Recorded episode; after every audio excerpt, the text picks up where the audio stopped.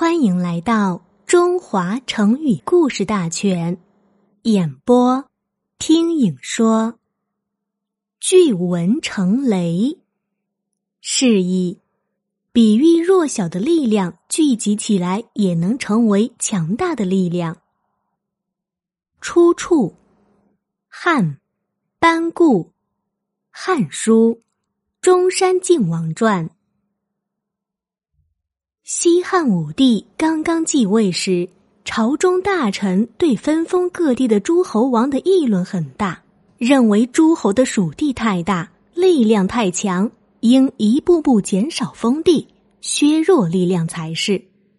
同时呢，还有人常常在皇帝面前有意披露诸侯王的过失，而诸侯王则认为自己是皇帝的骨肉至亲，现在无论有罪的。无罪的都要受到地位低得多的臣子们的冒犯侮辱，因此心中非常愤怒，也非常担忧。建元三年，代王刘登、长沙王俊发、中山靖王刘胜、济川王刘明到京城朝见天子，汉武帝摆酒奏乐款待他们。刘胜是汉武帝的哥哥。听到低幽的音乐时，他情不自禁的流下泪来。